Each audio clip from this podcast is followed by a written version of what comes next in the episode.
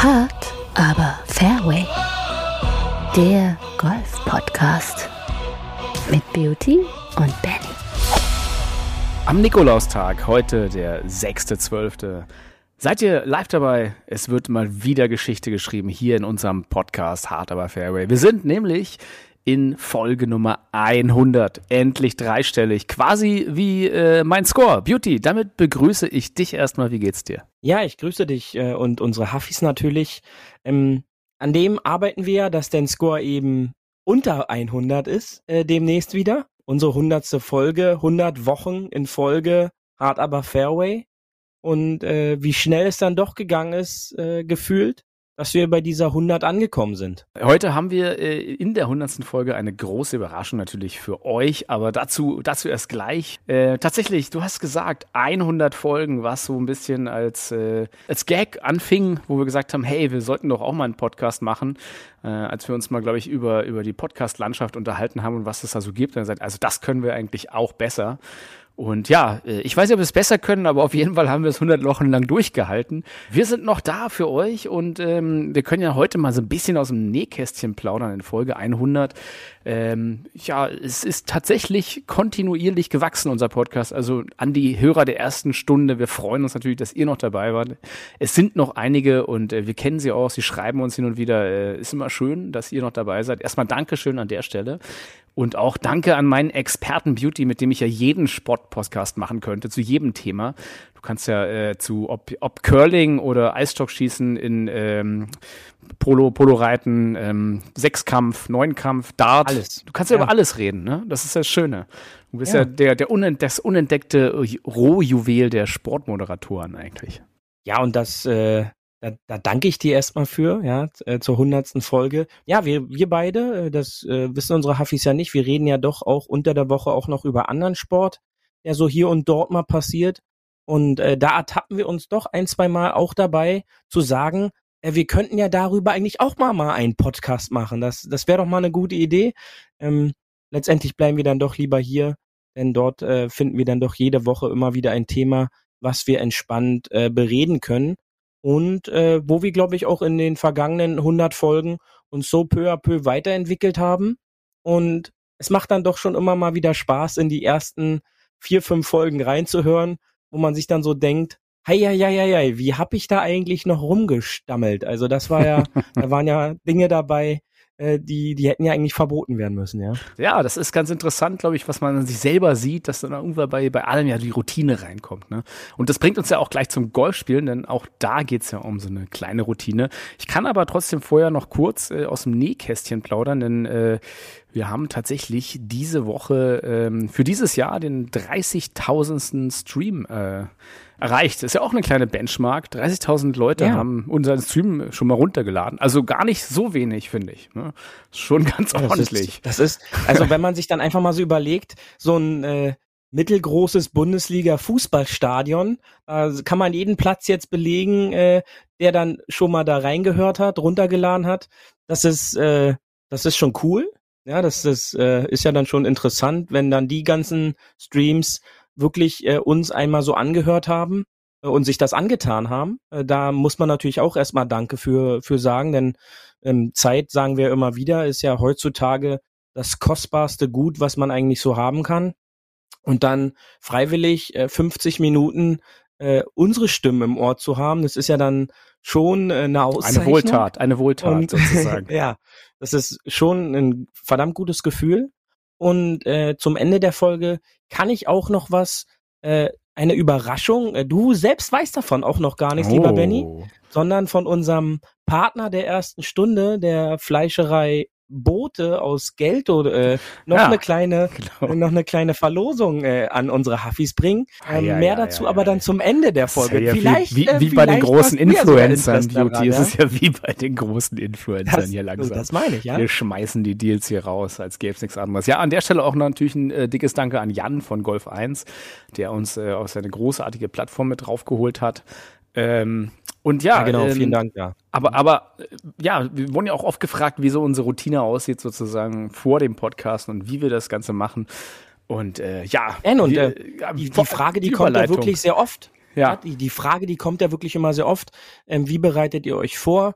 Ähm, ich, äh, das sage ich dir auch immer sehr oft, habe da meine Routine unter der laufenden Woche, dass ich da noch zwei, drei äh, amerikanische Podcasts äh, mir dann auch immer noch so anhöre, die da auf dem Markt verfügbar sind, wo natürlich dann auch äh, Themen intensivst äh, besprochen werden und wo man dann halt auch so ein paar Insights und Informationen auch noch aufschnappen kann, die man hier im, im deutschen Golf-News-Dschungel äh, gar nicht so mitbekommt.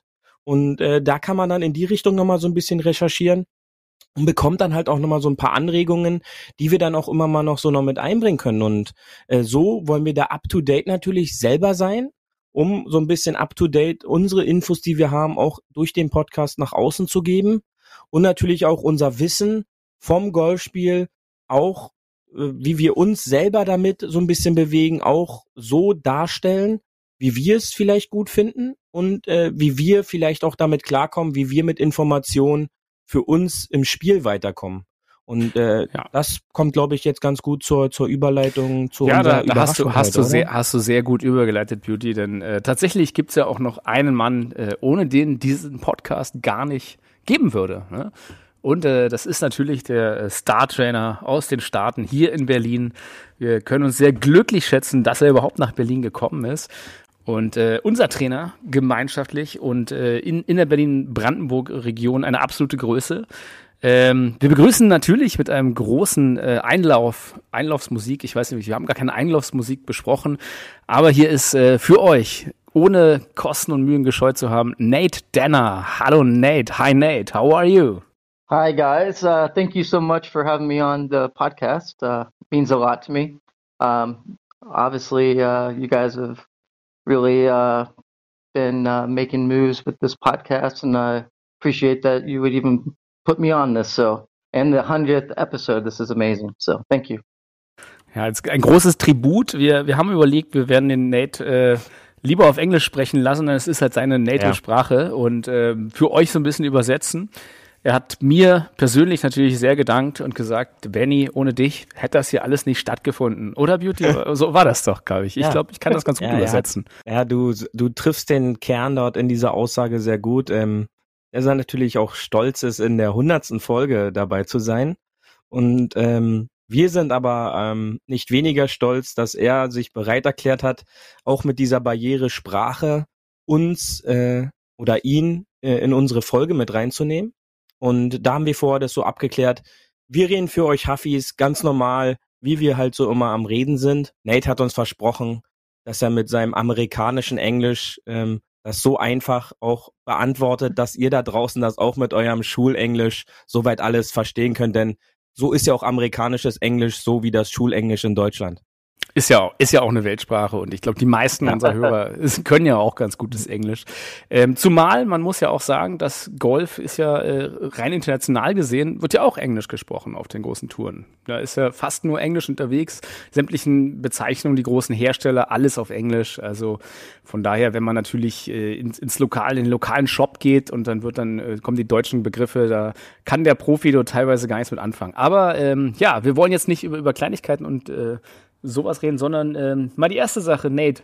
Äh, vielleicht erzählst du mal den Hörern, wie bist du eigentlich nach Berlin gekommen? Was hat dich danach verschlagen? Ist natürlich, natürlich, um großartige Schüler wie uns zu kriegen, ist ja klar. Aber ähm, du hast ja, du, du kommst ja gar nicht gebürtig aus Berlin, sondern aus den Staaten. Woher denn dort genau? Well, I'm originally from Ohio, uh, Cincinnati area. Um, I, in the past few years, then been a golf professional. This is my 22nd year. In the uh, golf business. So I started at 17, 18 years old. And um, yeah, I've uh, been all across the U.S. for teaching, and I started uh, in Ohio actually at a uh, small course called Urbana Country Club, uh, which is a Dye Pete Dye course. Um, actually, the, all the Dyes uh, own the golf course, so got to know the Dyes very well. And then I in the uh, in the states you work summers uh, in the northern part of the United States, and in the winters you travel as a golf professional down south. So I traveled to Palm Springs and worked a few years in in Palm Springs as well, and then I uh, after so, that I went. Yep. Palm Springs is, is the Mallorca of, of the United States, yes. Yeah, genau. Palm Springs, California. sorry. yeah, so um, I worked at a place called uh, La Quinta, Rancho La Quinta, which is where they had the Skins game actually a few years ago. Um, and then from there, I um, started working at another golf course called Baltimore Country Club, which is a top 100 club in the world. I was there for 10 years as a junior golf director.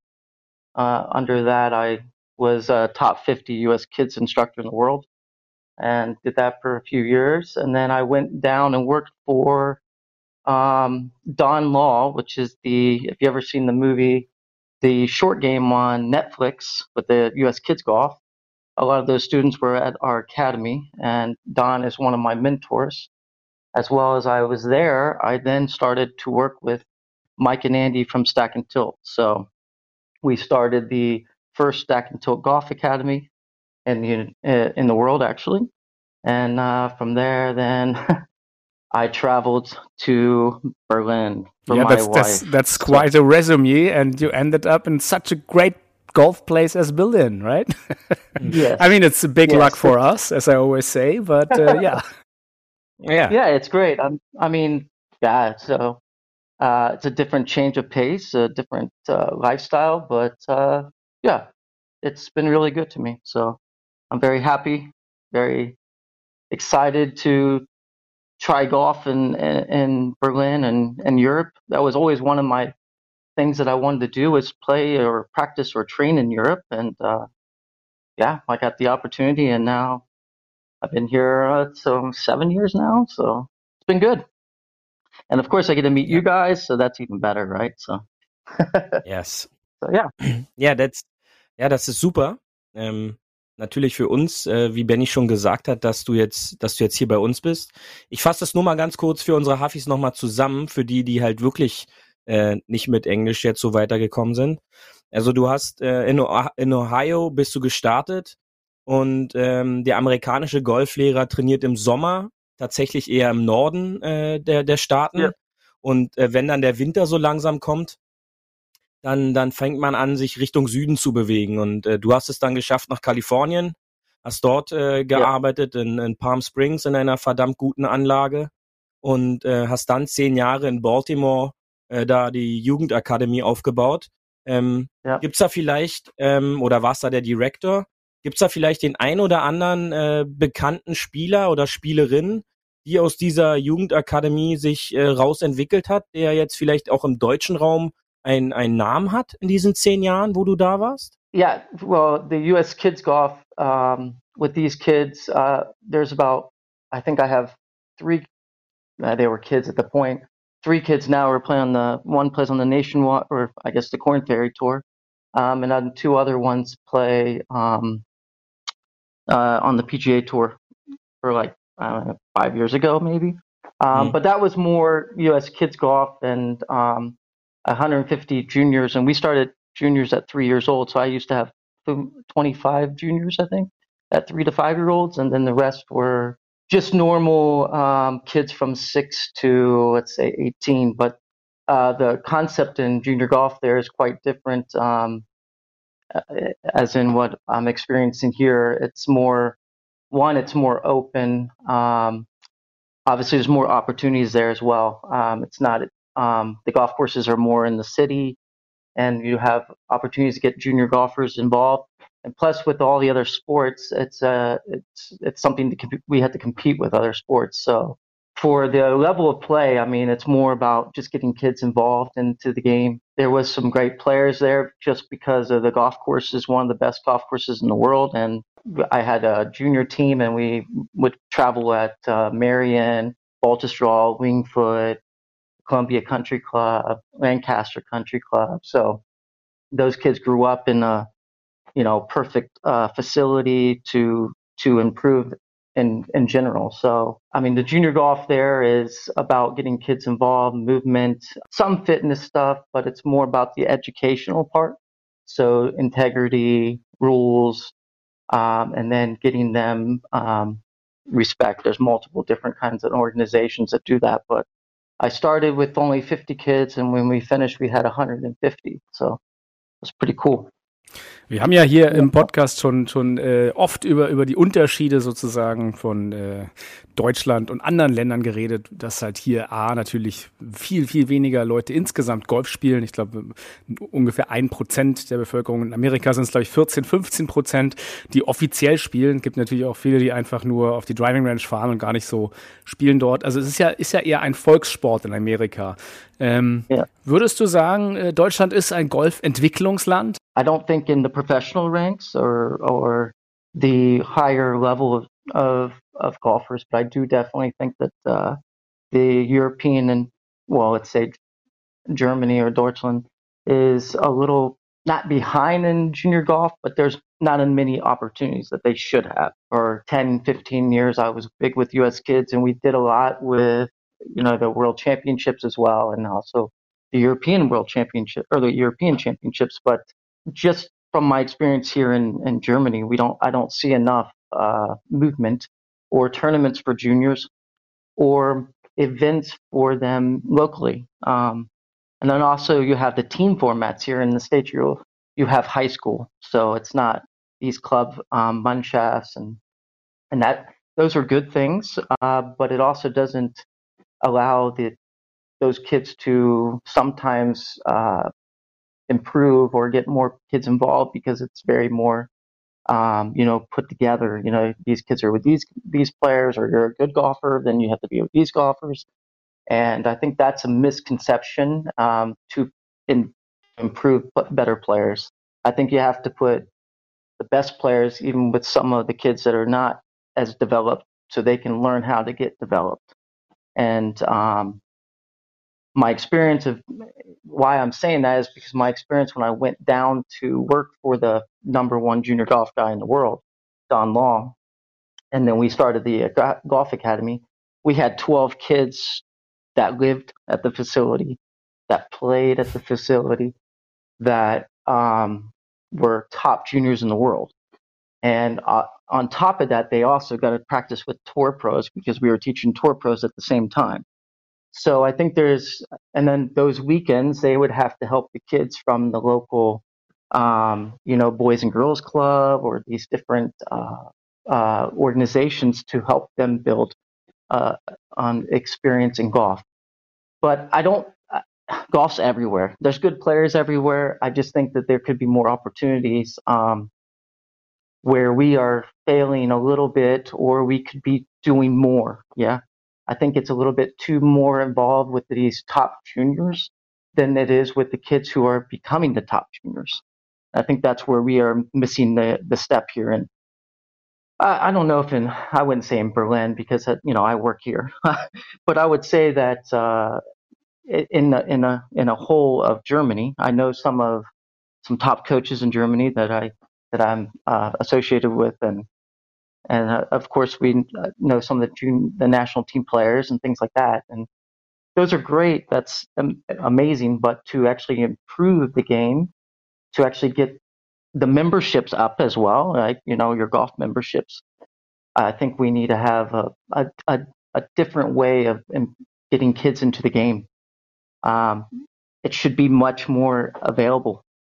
And i think that's where we are a little uh, it's just different. It's a little bit different, but it's not incorrect either. So it's just needs to be pushed a little bit and more open. Yeah, you always have different rules, and you know, I think a lot of these juniors don't want to go because they get a little bit taken away by the whole experience of you have to do it this way. You have to improve to move on to the next level, and I think that's a that's a kind of a misconception because a lot of kids don't they don't even uh, get better until maybe they peak. I mean, a ten a, a girl is going to peak at start peaking at ten years old, and a boy's going to start peaking at thirteen or fourteen. So, you know, they might not even be at their potential, and then you say, oh, that well, they don't want to play anymore, and they don't want to be excited about it, but they haven't hit their spurt, uh, their growth spurt, or or their just personality to change something. So I think if we're going to do if if we want to have it grow in in let's say Germany or at least Berlin, uh, we have to have a better understanding of how pushing kids in well, not pushing but getting kids into golf, as well as that we would do in and foosball or or handball or the other sports that are very dominant in in Berlin or Germany, and it should be something where these kids would want to go, and it should be somewhat easy and ex, um, and not so cost effective for the parents. Ja, ist, right, vielleicht so. auch, ist vielleicht auch ein Infrastrukturproblem, Beauty, oder? Was denkst du? Ja, ja ich glaube schon. Mhm. Das, das, das kann natürlich der Punkt sein, wenn man einige äh, Golfclubs hier im Berliner Raum durchgeht, sind die halt nicht so leicht, äh, sag ich mal, mit den Öffentlichen auch zu erreichen. Ähm, wenn ich da bloß an die, an die, an die Plätze Föben, äh, Potsdamer Golfclub, äh, Kalin denke, die dann doch eher schon außerhalb äh, des Stadtgürtels so ein bisschen sind, äh, wo dann der Bus vielleicht nur alle zwei Stunden oder so vielleicht mal vorbeikommt, eine Bahnhaltestelle relativ weit entfernt ist, dann ist es natürlich schon schwieriger, dort auch die jungen Spieler hinzubekommen. Und ich glaube, er hat auch einen, einen sehr wichtigen Punkt gesagt, die, die Öffnung und die Möglichkeiten, äh, neue Mitglieder und auch jüngere Mitglieder zu, zu bekommen. Einfach auch um die, die, die Kosten, die dabei entstehen, in Form von, von Mitgliedschaften, die halt gefühlt jedes Jahr mhm. ansteigen, mhm. wie alles, äh, wird teurer und auch diese Mitgliedschaften werden dann so manchmal ähm, da nochmal zehn Prozent oder 15 Prozent erhöht und dann kostet dann auf einmal so ein, so ein Taschenschrank dann auf einmal 20 Prozent mehr als im letzten Jahr. Und das sind, glaube ich, sicherlich ähm, für die Unternehmen, die dort dann drin stecken, wichtige Punkte, um sich finanzieren zu können. Aber das sorgt natürlich halt auch für diese natürliche Auslese äh, der, der Mitglieder, ja, dass man da halt schon so eine gewisse Schichtung dann doch schon vornimmt und sagt, nur dieser finanzielle Bereich der Bevölkerung kann sich das dann halt leisten. Und hm. das ist, glaube ich, ein, ein, sehr schwieriges Thema. Ähm, und da muss natürlich dran gearbeitet werden. Und da stellt sich natürlich für mich vor allem die Frage, ähm, wo unterscheidet sich jetzt der deutsche Golfer vom amerikanischen Golfer, Nate? Wo ist da der Hauptunterschied für dich, wenn, wenn du die auf, auf eine Anlage siehst, so vom, vom, vom Spielen, vom Training her? Ähm, what is uh, for you the biggest difference uh, for for German uh, golfers and American golfers? Well, I would think the the first thing for me is the the way, and I'm not saying it in a in a, a wrong way, but the way that people perceive practice, or they think that practice is a certain way. Um, if you would go to a first of all, if you would go to one of the academies I worked at, or we had tour pros there. It was clo- it was somewhat closed practice for tour players, right? So no one could really go watch them. And I think that's a misconception for people watching on TV or even YouTube or something. They think that these guys don't use um, the practice like using different types of training aids like noodles and uh, swim noodles and uh, let's say um, balls, bet- uh, got, uh, some kind of ball between their arms or to work on their elbows to keep their elbows together. I mean, if when we're practicing with uh, tour players, you're in a different world of, of what is practice. And they practice with boundaries, which was what I mean is if your club keeps coming over the top, you would put a, a noodle there to stop hitting it. And those guys will practice six, seven hours a day on not coming over the top. So when they get out and play, they will start to see these noodles or see these boundaries. And I think this is a misconception where people want to get the quick fix, and no one that's good player ever has a quick fix, right? It's taken 25 years to improve. So I think when, you know, if I'm out there trying to give a golf lesson or trying to help somebody and I have my teaching stuff set up with my different types of noodles and different uh, sticks on the ground and things, and people are walking by, they're like, what is he doing? Well, these are things that one that are used all the time. These are things that are my boundaries, so I don't do those bad things that I do often on the golf course.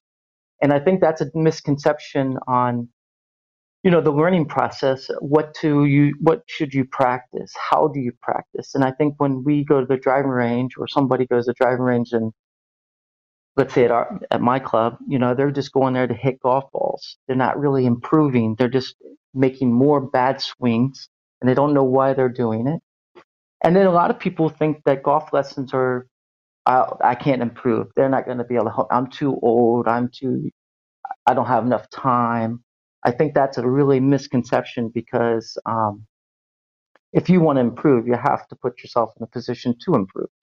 And the difference, now to my point, the difference is is that I think it's a little misconception on what is real good practice and what are they supposed to practice because if you go to any top academy and and I'm going to say the states because that's where I'm from, um, you're going to travel three to four hours to go to a golf coach. Yeah, we don't have that concept where you have to go to my pro that's right at my club. It's a good thing. We should if that's what you want to do.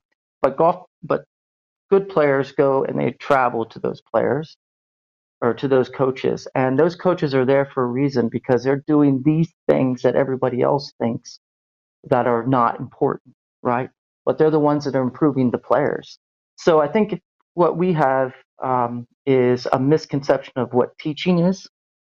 Um, I think, in my opinion, it's more looked as if you're a good golfer or a good pro player, like I would say myself a, a decent player, um, that I can teach golf. And that's a kind of an understanding sometimes what I feel when we're in, let's say that I'm in uh, Germany or Berlin. And it's a good thing that I, I'm, I'm, it's a nice thing that I can demonstrate and stuff, but I don't I think that's a, a, misconception on how you get better is to go to somebody who plays good golf. And you need to see results. Right? Ultimately, these golfers need to see results. And when we look at, um, you know, the how like how we practice here and how they practice over there, I think it's just behind um, in a sense of there's just we we practice differently. Um, you're going to a golf academy or you're going to do, you know, a, a systematic practice and everything's a system. So I think most people are watching, you know, with social media and everything now, everybody thinks it's important to try this one tip that someone told me on YouTube or, and I'm going to go try it. And well, those are what I've been told by my mentor. And I thought this was pretty good or Mike and Andy, you know, uh, you never see a top coach on those social media things. Yeah. So they they give out information, but those are in, good coaches are individual coaches, right? So it's about the player in front of you. So if we're going to improve, I mean, I think they need to be more aware of how to improve. And we know by studies it takes 10,000 repetitions to make something actually change. So, I mean, I think we have, people are just behind with the practice points and they don't know what to practice. And when they go to the range, I think they're wasting time. Um, most people are just warming up, hitting balls, and then it just goes, and they're like, "Oh, it's going to work today," and then it doesn't. And of course, that's where the fallout comes, and then no one gets wants to get back into the game. Yeah. So yeah, this is um, that's das, why das answer your question. Yes, that that's what I that yeah. I what's uh, what I want to ask. Please answer the question. Yeah. Well, the difference is I think we need to have a more um, systematic approach to your practice. So you need to film yourself. You need to know what you're working on, and you need to know why you're doing it. And if you don't know those three things, then you should ask someone. And um, those would be my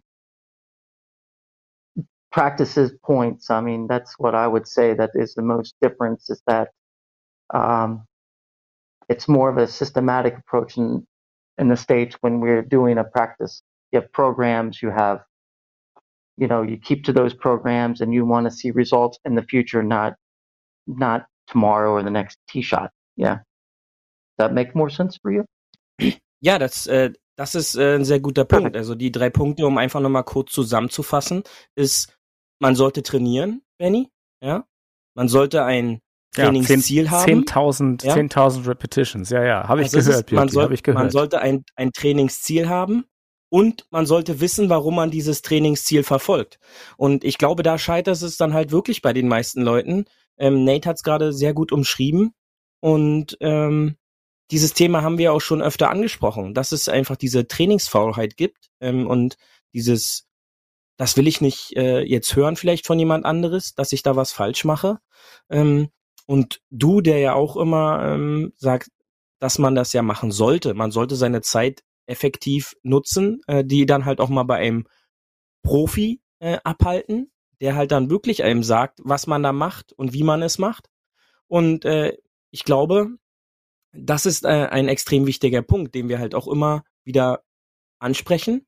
Und ein wichtiger Punkt, den ich noch äh, aufschnappen möchte nochmal und explizit übersetze, er hat gerade all diese Dinge gesagt wie äh, Poolnudeln, ähm, Alignment Sticks, ähm, Trainingsaids und man sollte diesen Punkt abkommen davon, dass irgendwelche Leute über mich argumentieren und reden sollen, was ich denn da mit diesen Dingern mache, sondern wenn mir ein Experte gesagt hat, ich sollte diese Dinge nutzen, dann sollte ich die auch in mein Training einbauen, wenn die mir weiterhelfen, um dann halt eventuell so ein Over-the-Top-Swing oder so ein Cross-the-Line-Swing damit äh, irgendwie rauszubekommen, um mein Spiel halt besser zu machen.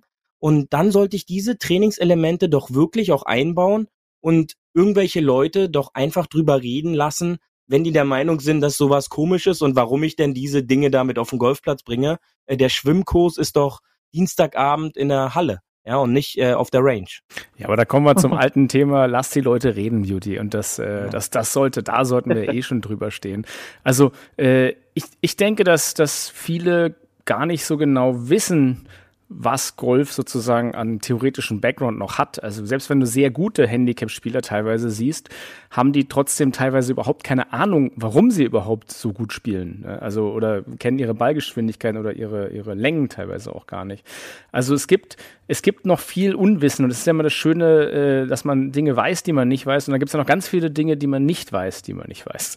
Ähm, aber ich will jetzt nicht abschweifen, sondern was ich halt gut von Anfang an fand und äh, weswegen auch äh, ich seit mehreren Jahren gern bei Nate trainiere, ist ja, dass das Ganze halt einem System folgt. Ne? Dass es nicht irgendwie so heute so, morgen so und du denkst dir, naja, der Coach, der erzählt dir jeden Tag was anderes und äh, jetzt war er gerade beim Lehrgang, jetzt ist das neu, sondern das Ganze folgt ja äh, nicht irgendwie, ja, so sollte es sein, weil ich mache es, sondern das Ganze folgt ja einem physikalisch begründeten System. Und äh, ich glaube, Nate, da frag ich dich jetzt mal, du, du hast ja, du hast ja ein System hinter dem Ganzen, was sozusagen die Physik und ähm, die Möglichkeiten, die sozusagen im Golfspiel mit deiner Wirbelsäule und deinem Körper äh, funktionieren, ähm, ja, einen, einen gewissen Überbau. Uh, so, so, so you have a system in golf, and I think this is what all your training is based on, that you have a system which explains what's possible with the swing, right? Right, I do. I am. I'm a authorized instructor, and as well as a um, a European camp instructor for Stack and Tilt.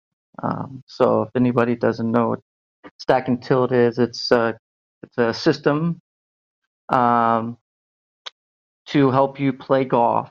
Okay, that's a main main concept, and uh, Mike and Andy are the co-founders. Um, Mike um, Bennett and Andy Plummer, and um, these guys were former tour players that got into playing golf. Obviously, they were playing good golf, and then they kind of struggled, and then they started to get more information about the golf swing through a book through a book called the um, Golfing Machine, which is basically one of the bibles of teaching golf or learning golf and they became authorized instructors and worked closely with uh, top instructors in this uh, system. And then from there, they involved and made their system Stack and Tilt, which and um, which has uh, grown to have over, let's say, well, now we're up to 400 different or 400 uh, network instructors or authorized instructors throughout the world. Um, so it's a it's a system in, in inside of a system. So it's a system that also helps the, the coaches get better. So not only are we trying to help in other golfers, we're trying to help each other's uh, teaching. So that's also another way for me as a golf instructor. I can always ask someone if I need some information or they have any data. Um, but in a general statement, so yeah, Stack and Tilt uh, has uh, been with Mike and Andy for uh, quite a bit of time now, and uh, it's um, it's helped me as a golf coach, number one, to obviously get to the problem quicker or fix the problem quicker. When a student comes because um, we measure uh, three ways. We measure the contact the curve and the direction or contact curve and power. Um, so contact would be hitting the ground the same way every time.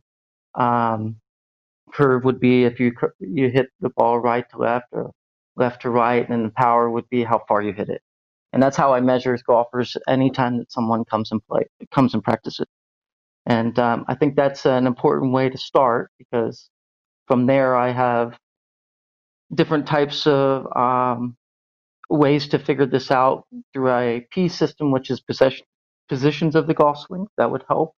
Um, there's 10 positions of the golf swing, so I can minimize my teaching down to just words uh, or uh, numbers. And then, of course, we can turn all that into just 10 words, which is weight forward, shoulder down, hands in, arms straight, tuck the hips. And this is, allows the player eventually to be able to go out and just think of one or two things um, that we practiced in our practice that might have multiply had a few more uh, details, but we can also minimize them down to just a few words. And I think that's a really big uh, a, a, big problem for a lot of players is that they get on the golf course and they're thinking about 17 different things and it actually just might just be shoulder down or hands in or weight forward so yeah it's um it's it, everything that we do is a system uh, we have a traffic system we have a solar system so golf is no different um, in every sport top sport those coaches have a system or the or the um, yeah. So I mean, basically, I think that's uh, the most of the top coaches, top 10, 15 coaches in the world. They come from basically two or three sources, which is the golf machine or stack and tilt. So it's uh, it's a very defined um, system as well as it's very well known and very used and all top coaches. Even if they don't say it, they do it. Yeah. So I think that's another misconception on a lot of people thinking that they don't want to be defined to a system or they don't want to be defined to a, a certain type of teaching method or system because they don't want to have all the critics. But the tour players don't care as long as they hit the ball good, right? So they will. Yes. They don't care what's happening. So yeah, that's it. Ja, sehr gut. Das äh, Das hört sich natürlich gut an und äh, wir wollen natürlich auch die Chance dann nutzen, ähm, um unseren Zuhörern, äh, die vielleicht auch hier aus dem Berliner Raum äh, uns zuhören, ähm, erstmal kurz schmackhaft zu machen, wie denn so eine Kennenlernstunde bei dir aussieht. Also du meintest, äh, es gibt immer den gleichen Ansatz für dich, den du erstmal testest. Ähm, wie würde denn da so ein Start in eine Stunde bei dir, wenn ein neuer Schüler kommt, bei dir aussehen? Was, äh, was hast du da für, für Schritte, die du immer gleich machst? So, um, how would uh, look a first lesson from you when when a new student is coming to you, and uh, what what steps are you going through to to look what's the ability of my hmm. new student, and uh, what what is your first checkup? Sure. Uh, well, the first way you can, I'm at uh, Golf Club at Colleen, so that would be the first part, and you can book me on through PC CADDIE or direct on uh, direct with me.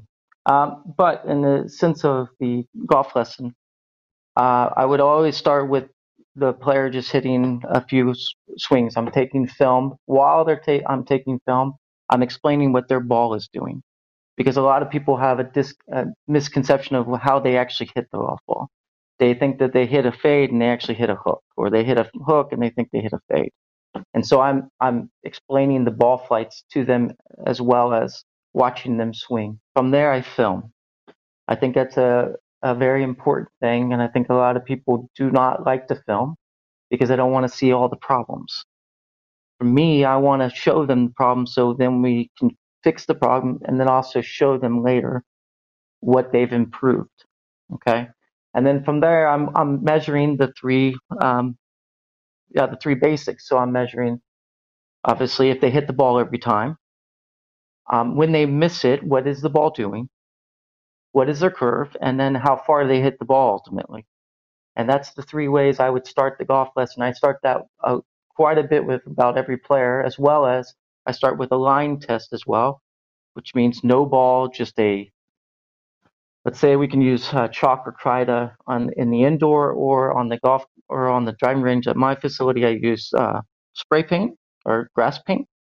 and I just draw a line, and that would indicate the ball uh, with no ball, and then they have to hit and try to make five or six swings without trying to hit the line, but hitting the, the ground in front of the line. So they're, you know, then I can measure their handicap before I even see, let's see, seven or eight swings. I already know what their handicap is. Yeah. So if you're five out of five, you're probably going to be a zero to one handicap, right? If you touch the ground every time.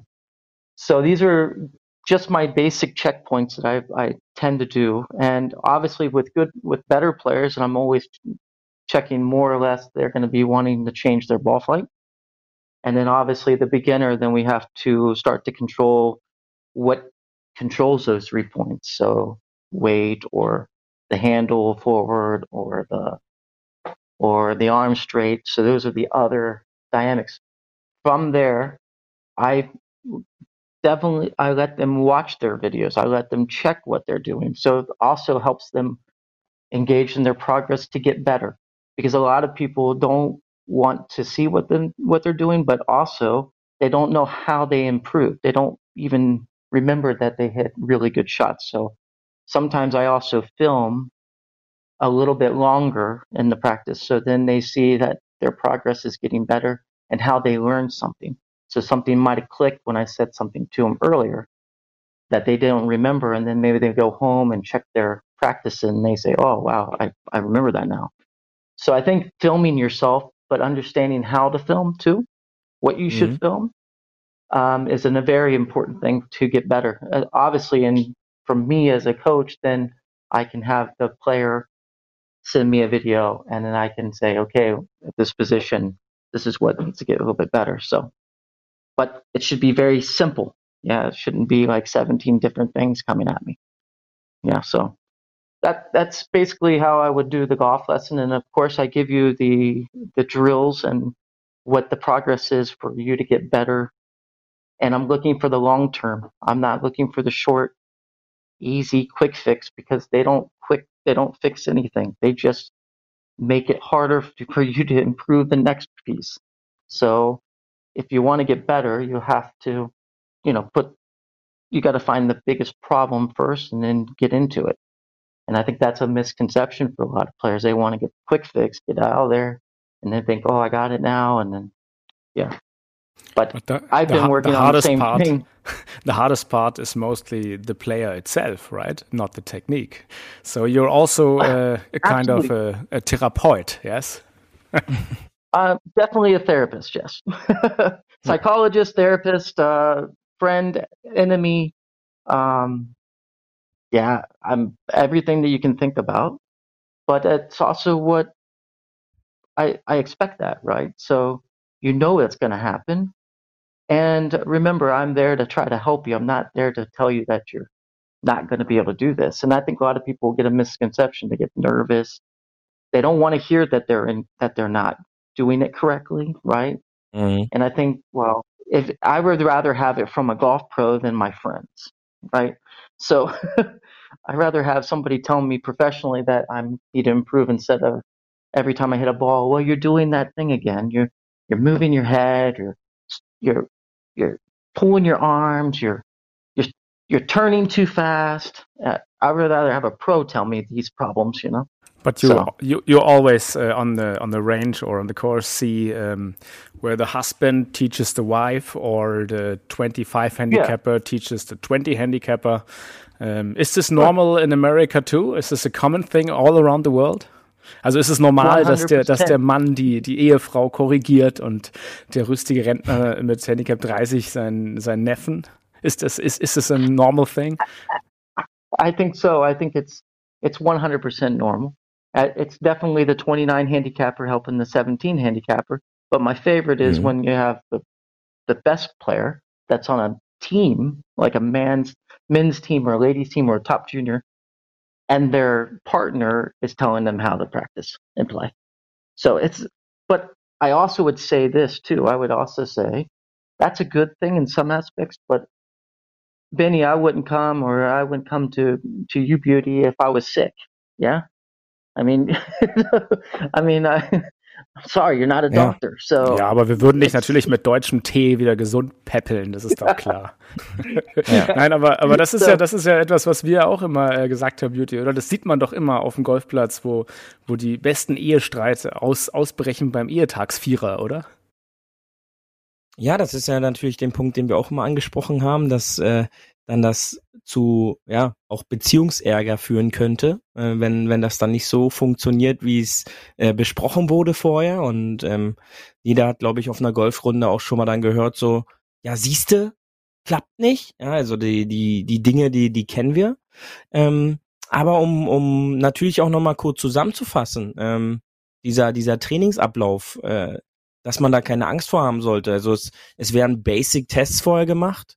Ähm, die dir einfach dann zeigen sollen, äh, welchem Leistungs- und äh, Fähigkeitslevel man sich bewegt. Ähm, diese werden mit und ohne Ball gemacht. Dann, dann, dann gibt's halt immer eine, eine Videofrequenz, äh, die dann halt auch so einen Trainingsprozess ähm, aufzeigt, äh, wie so ein Trainingstagebuch. Und ähm, Nate ist halt jetzt nicht einer nur für eine schnelle Nummer, sondern halt schon long-term. Ähm, und hm. äh, das ist, sage ich mal, halt auch immer ein, ein guter Punkt, auch den er den er angesprochen hat, dass so dieser Quick Fix oftmals Fehler multipliziert, wenn man auf einmal ähm, Fehler noch mehr macht, als man jetzt vielleicht verbessern wollte. Ja, und ich, ich glaube schon, dass das für den einen oder anderen mal interessant sein könnte, äh, sich so eine Stunde anzugucken. Ich kann es halt aus eigener Erfahrung auch immer nur sagen.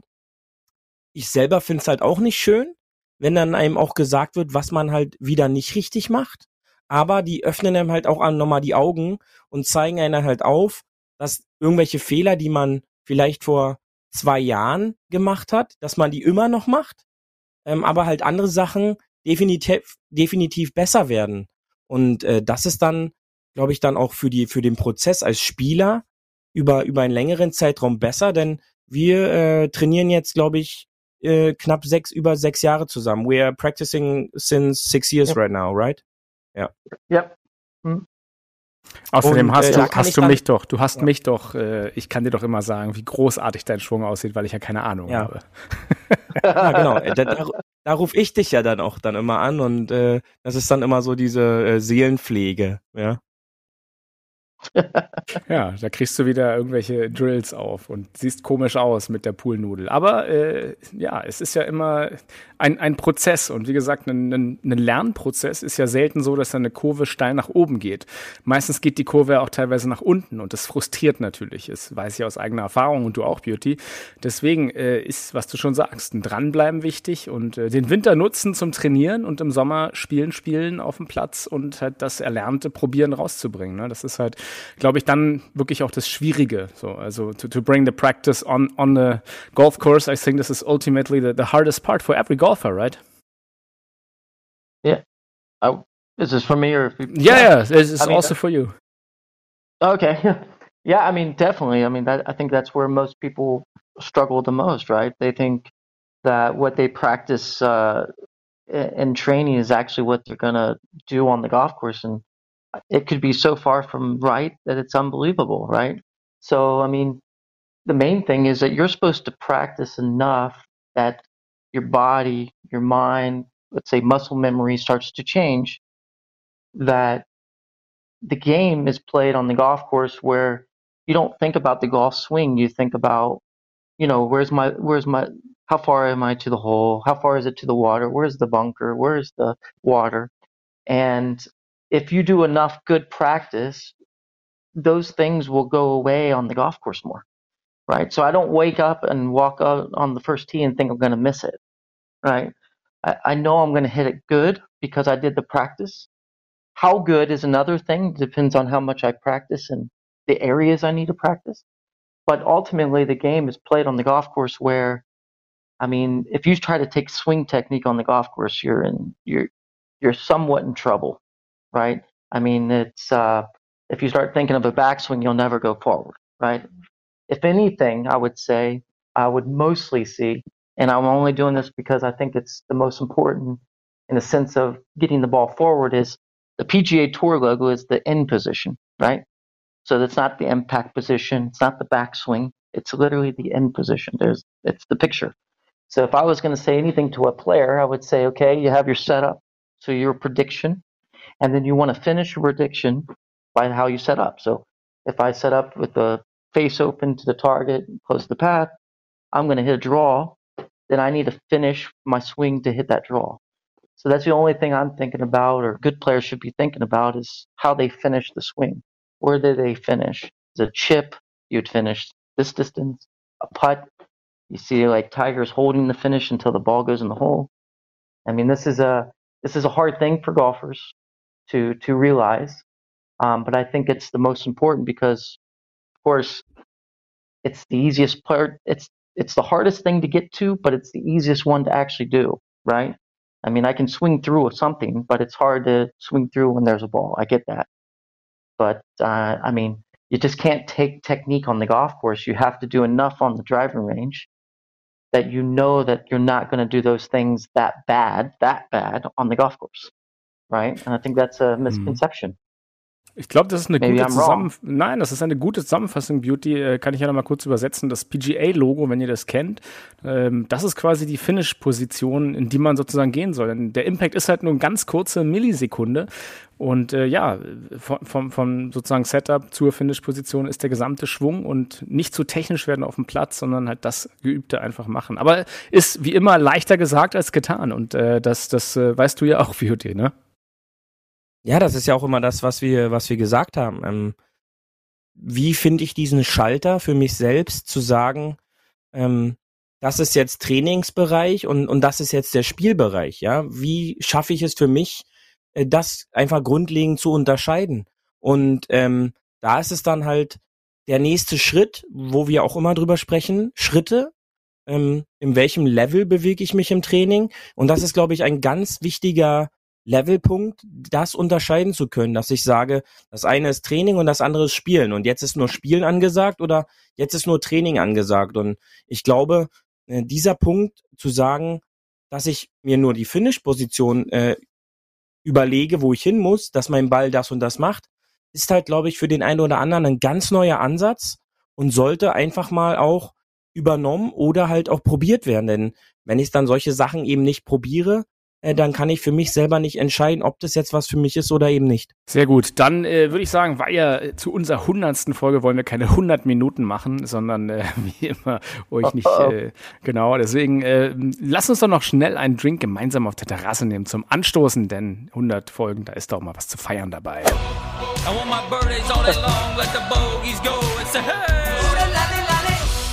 Hole 19 auf der Terrasse. Ja, ich habe großzügig hier die Getränke schon bereitgestellt auf unserer Terrasse. Und äh, Nate, vielen Dank, dass du bei uns in der Show warst. Äh, hat uns sehr gefreut. Äh, wir holen dich gern mal wieder rein und plaudern ein bisschen mehr über über den, den ein oder anderen Aspekt, weil da gibt's natürlich, wir haben es ja nur jetzt mal an der Oberfläche angekratzt, was da alles ist. Aber tatsächlich, äh, ich glaube, das ist ja auch Beauty, die Faszination äh, an Golf, die uns zusammengebracht hat, dass es halt nicht nur das Spiel auf dem Platz ist, sondern dass es dahinter so viel mehr zu ergründen gibt. Und nicht umsonst heißt es ja auch, dass Golf eine der komplexesten Sportarten vom Bewegungsapparat äh, Apparat überhaupt ist. Und ich glaube, das, äh, da, da verbinden wir ein bisschen die Leidenschaft zum Spiel, oder Beauty? Ich gehe davon aus und ich glaube, ähm, die 30.000 Downloads, die wir jetzt hatten, da könnten wir 30.000 unterschiedliche Schwünge auch äh, sehen, wenn wir die alle einmal einen, einen Golfschläger an die Hand äh, geben würden. Und äh, das macht, glaube ich, diesen Sport dann halt so einzigartig, ja, dass es da unterschiedliche Wege äh, teilweise auch zum Ziel gibt. Und ähm, das ist äh, dann, glaube ich, auch dieses Besondere einfach daran. Nate, eine kurze Frage. Was, was hast du uns heute als Drink auf der Terrasse hier mitgebracht zur hundertsten Folge? What, what is your drink? What did you bring along? What's your favorite drink for this episode? I would say Red Bull and vodka. ganz der Ami, sehr gut. also einen ganz klassischen Red Bull Wodka äh, ohne Schnickschnack und Extras, Leute, mit schönem ja. guten Zuckerschock dazu. Das braucht der Golfer. Genau. Äh, das ist doch sehr schön. Äh, dann lass uns doch mit dem Wodka Bull anstoßen und äh, auf neue Weiten im, im Golfspiel. Freuen uns sehr, dass, dass du uns den, den theoretischen Überbau und unser Golfspiel weiterhin verbesserst, dass du äh, auch an der Seite von unserem Podcast bist. Und äh, lieber Hafis, all diese Informationen, die wir hier natürlich in den letzten 100 Folgen teilweise rausgehauen haben, liegen natürlich auch daran, dass wir einen großartigen Coach hat, der uns sozusagen die, dieses, dieses Hintergrundwissen gibt. Nein, das ist natürlich unsere, unsere Basis und ähm, Nate weiß, glaube ich, äh, dass wir dafür äh, unglaublich dankbar sind. Und äh, es war super, ähm, dass er in der hundertsten Folge dabei war. Ähm, und ich will mich auf dem Weg auch nochmal bedanken, äh, das großartig war. Ich hoffe natürlich an unsere Huffis, dass äh, die Folge, die halt mal anders war, aber Jubiläumsfolgen dürfen auch mal anders sein, ähm, dass das so verständlich war mit dem Denglisch heute. Und äh, da gibt's natürlich auch gerne mal ein Feedback zurück. Ähm, und zur Überraschung, ja. äh, die kann ich jetzt noch raushauen ähm, gibt's von unserem Partner ähm, der Fleischerei Bote äh, für drei glückliche Huffis da draußen, die uns auf Social Media vielleicht die eine oder andere Nachricht dann auch noch zukommen lassen zu unserem nächsten Post, den es da auch gibt, äh, gibt es ein Handschuh. Äh, dazu müssen wir dann natürlich noch wissen, Linkshand oder Rechtshand und eure Handschuhgröße. Ähm, okay. Ein Golfball und äh, noch eine Kleinigkeit. Und, und eine Bratwurst. Äh, nee, eine Bratwurst nicht. Mit Huffy 15 gibt's weiter, weiterhin ein paar äh, Prozente bei der nächsten Bulettenbestellung, ja. Sehr gut. Aber ähm, da lasst doch mal Social Media was da beim nächsten Post und äh, dann gibt's da eine Kleinigkeit äh, für den einen oder anderen Zuhörer. Einfach als Dank für 100 Folgen zuhören und ähm, das ist natürlich schon großartig, ja. So, dann sage ich mal an alle Dankeschön. War schön, dass ihr da wart äh, heute. Nate, uh, thanks, thanks for being in the show and taking your time on your golf trip uh, while you're teaching yeah. people uh, abroad. And um, yeah, was nice having you on the show. Let's uh, do it again at some point. Yeah, thank you guys. Uh, thank you so much for the support from you guys as well. Or I hope you have me on again at some point. Uh, but anyways, I really appreciate it. That's amazing that you would put me on for the 100th episode. Thank you so much. Wer weiter äh, und mehr von Nate wissen will, ihr findet ihn auch bei Instagram unter @dannergolf, D-A-N-N-E-R Golf. Die hundertste Folge, da können wir auch mal uns ein bisschen auf die Schulter klopfen. Also äh, die nächste große Jubiläumsfolge gibt's dann zur tausendsten Folge. Ähm, mhm. Bis dahin ist es ja noch ein bisschen. Und äh, ja, du hast wie immer die letzten Worte der hundertsten Sendung, Beauty. Ich bedanke mich erstmal. Ich hoffe natürlich auch neben äh, dem Nikolaustag, wo unsere Folge jetzt bei euch im, im Schuh gesteckt hat, äh, dass da auch vielleicht noch die ein oder andere Schokolade dabei war. Und äh, wir starten langsam Richtung Weihnachten. Äh, wir hören uns dann nächste Woche wieder. Ähm, ja, bis dahin. Schön auf dem Fairway bleiben und wir hören uns. Tschüssi. Das war hart, aber Fairway. Wir hören uns nächste Woche. Bis dahin, ein gutes Spiel und immer schön auf dem Fairway bleiben.